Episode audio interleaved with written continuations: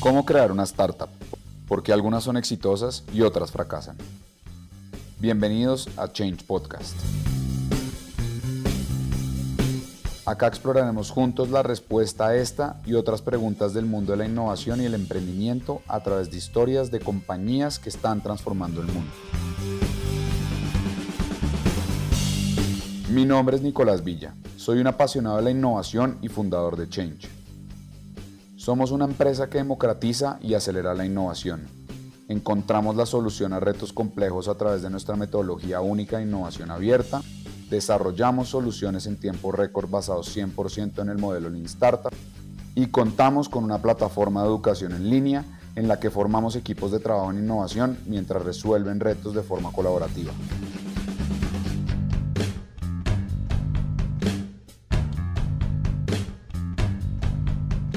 Lograron crear además eh, productos dentro de las empresas que las impulsaron para, para, que se conviertan en lo que son hoy. Eh, hoy vamos a estar hablando de Yolanda Fernández, una mujer chilena que logró encontrar una gran oportunidad mientras tenía un McDonald's en Guatemala. Eh, tuvo un éxito que revolucionó la marca y tuvo un impacto realmente enorme en McDonald's. Entonces, bueno, otra vez bienvenido. Andrés eh, Gallo, eh, gerente de innovación comercial de Scandia. Entonces, eh, bienvenido. Sí, esta historia de Yolanda es esa de alquilar balcón, pues, si estamos haciendo crispetas es la hora de traerlas. La historia de Yolanda es maravillosa. Y la historia de Yolanda responde a algo que me ha pasado a mí en estos años de estar trabajando en innovación, y yo creo que a Nico también, es que le preguntan a uno, bueno, tú que trabajas en innovación, dime cuál es ese momento eureka cómo debes eh, buscar que te toque la diosa de la innovación para tener nuevas ideas. Y entonces imaginan como una, si hay de pronto un estado hippie en el que yo me vaya a la punta de un cerro y ahí logre recibir las vibras de la innovación, no. La, la ninfa de la, de la innovación llega al pie de los chicharrones. La ninfa de la innovación está durmiendo muy cerquita de las fricciones, de los problemas. Ahí, ahí donde me duele algo, ahí donde he hecho el madrazo, ahí está la innovación. Entonces imagínense que Yolanda Fernández era la dueña de la franquicia McDonald's en Guatemala. Ray Kroc, los que vieron la película de, los dueños de McDonald's y Ray Kroc que se llama The Counter, eh, está, todavía en Netflix, creo. Es una historia chévere, el man tiene unos, unos tiros buenísimos, también tiene unas embarradas que uno dice, pobres hermanos McDonald's, ¿cómo les hizo esto? Pero el man la tenía clara en, en hacer grande ese negocio, el fundador el founder. Y eh, en el 74 Yolanda compra la, la franquicia de McDonald's en Guatemala y empieza a ver ese pequeño chicharrón y era que llegaban las familias y los niños se desesperaban porque no querían comer y eso que el almuerzo era hamburguesa. Y ella dice en el 77 voy a hacer el menú Ronald y empieza a ponerle un muñequito. Y ya los niños no se desesperaban tanto de ir, sino antes querían ir y no solo eh, logró calmar, porque el problema que tenía ella era que varios de sus comensales, varios de sus clientes no podían estar ahí porque los hijos se sentían que estaban en el lugar equivocado. Ella logra solucionarles el tema y el solucionarles el tema es póngale el juguete en el, en el menú para niños. las cantidades, los tamaños y, ese, y esa resolución de un problema como para calmar eh, el tema, se le convierte en un aumento de, demanda impresionante porque ya los que iban a otras cadenas dicen, ah, por alguna razón van y prueban McDonald's y se encuentran que tienen regalo, empiezan a ir, empiezan a ir, empiezan a ir, aumenta la, aumenta la demanda, ella lo lleva a que sea una iniciativa de, las, de otras franquicias a nivel mundial y ya para el año 80 empieza con la celebración de fiestas infantiles. Partimos de un problema, partimos del chicharrón del niño llorando porque no podía estar jugando mientras los papás comían. Y ya vamos en una nueva eh, línea de negocio, que es la línea de negocio de las fiestas. La línea de negocio de las fiestas, la creación de la, de las, de, no solo la línea de negocio de las fiestas, la creación de la cajita feliz que la hace merecedora de, ese Ronald de Plata, que es como el Oscar de, de McDonald's. Recordemos que hasta Universidad eh, McDonald's. Y ya su franquicia llega a ser la franquicia Mesoamérica, que tiene toda esta, esta connotación. Y yo creo que si algo maravilloso de la historia de Yolanda es, viene la pregunta de siempre, ¿dónde está la innovación? La innovación no está en un estado zen, Probablemente hay gente que la encuentra ahí, pero lo primero que debemos hacer es empezar a identificar fricciones. Y, y antes de, darte el, paso, Nico, para que empecemos a charlar un poco de la, de la historia de Yolanda, tú decías ahorita, a veces, y lo decías con Kutaragi, a veces uno llega y le cuenta el cuento al que no es. Y como le cuenta el cuento al que no es, el, el, el proyecto se va para el piso. Otro que encontró soluciones en medio de la fricción fue Reed Hastings. Reed Hastings, creador de Netflix. El man fue y se alquiló Apolo 13. Le metieron una multa absurda en el video cuando uno se demoraba en, devolver el, el, el, cassette de VHS, le metían una multa. Y él dijo, venga, cambiemos esto, algo así como lo que dice Yolanda, y qué tal si, qué tal si es una frase muy poderosa. ¿Qué tal si le meto un juguete a la, a la comida de los niños? ¿Qué tal si eh, en lugar de yo cobrar por un alquiler, cobro como cobran los gimnasios, que es una suscripción mensual, y en esta cosa nueva llamada Internet, pues pongo las foticos de las películas y que la gente las pique y me ponga su P.O. Box y le mando la película eh, chévere, pero el hombre no tenía plata y el emprendedor vive con los días que tiene su, idea y se fue para donde el que sabía, el que sabía era John Antioco, el CEO de Blackbuster, amos y señores de las videotiendas del planeta en los, en los early 90.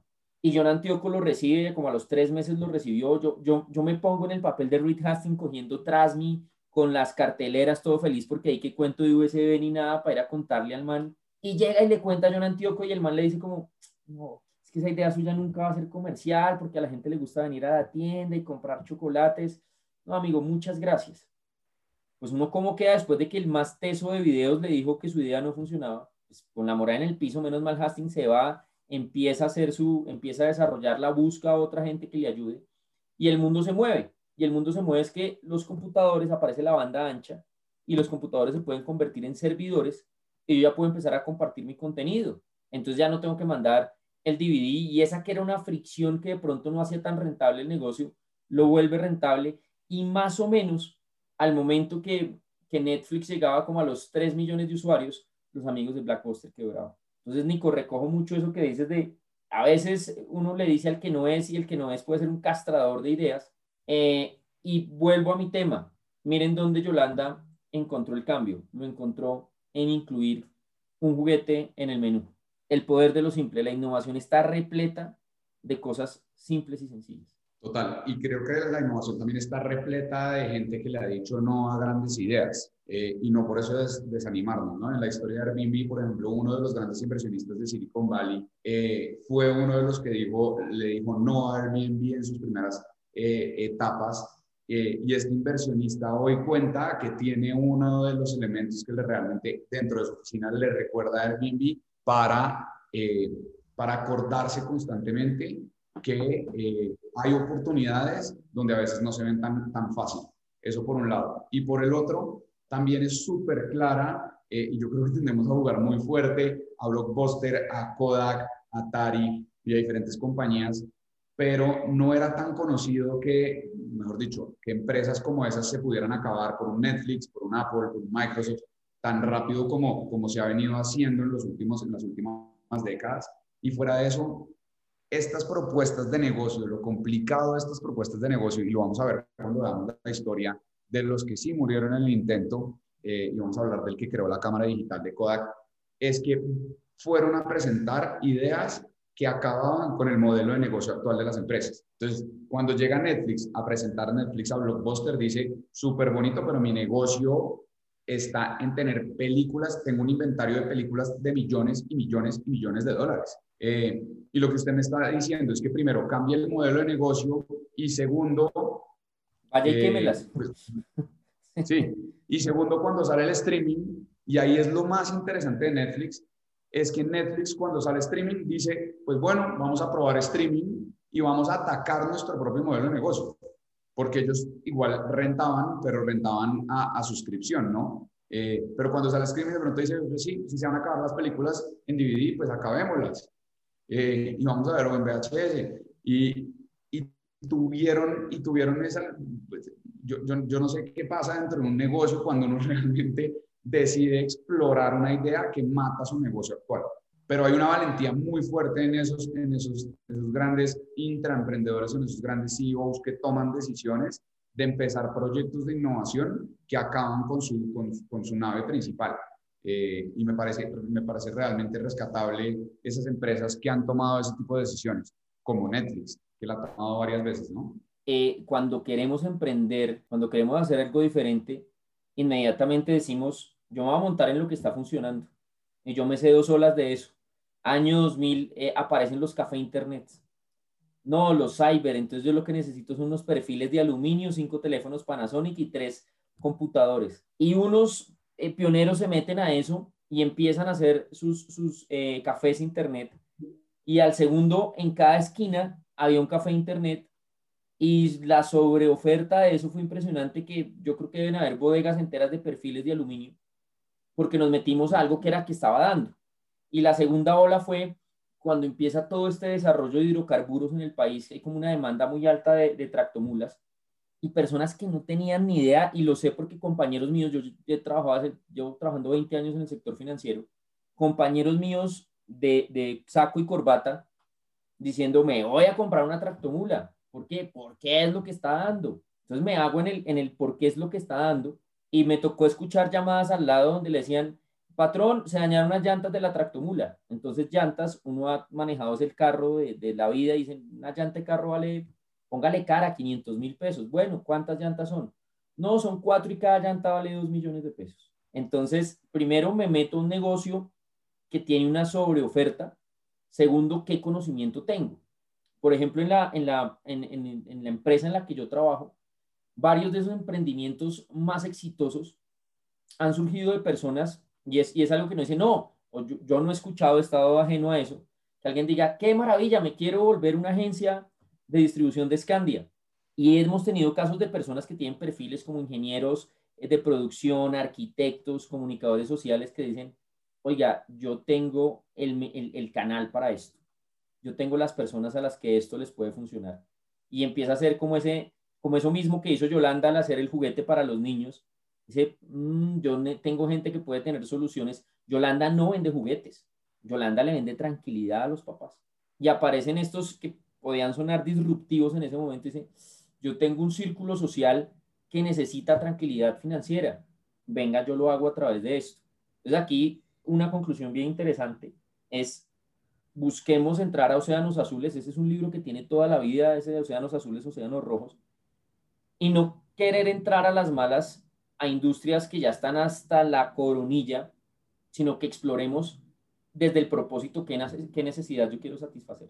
Acá siempre en, todas las historias que vamos viendo, eh, incluso la, vimos con, con, el PlayStation, realmente lo que están haciendo estos emprendedores o estos intraemprendedores es identificar muy bien una necesidad, ¿no? Eh, un vacío en una necesidad. La, la, tranquilidad y comer tranquilo siempre ha sido una necesidad. Ella encuentra que hay un problema eh, en, ese, en ese momento en el que están viviendo sus usuarios constantemente y decide hacer algo al respecto. Y yo creo que, eso es algo eh, muy interesante que tenemos que empezar a hacer todos y es empezar a estar mucho más conscientes de los problemas que viven nuestros usuarios o los clientes en el día a día y tratar de crear soluciones constantemente para hacerlos y crear soluciones probando y fallando eh, y siendo resilientes para lograr hacerlos. Hay y, ese, y ese probando y fallando sí que se parece a nuestra siguiente historia, ¿no?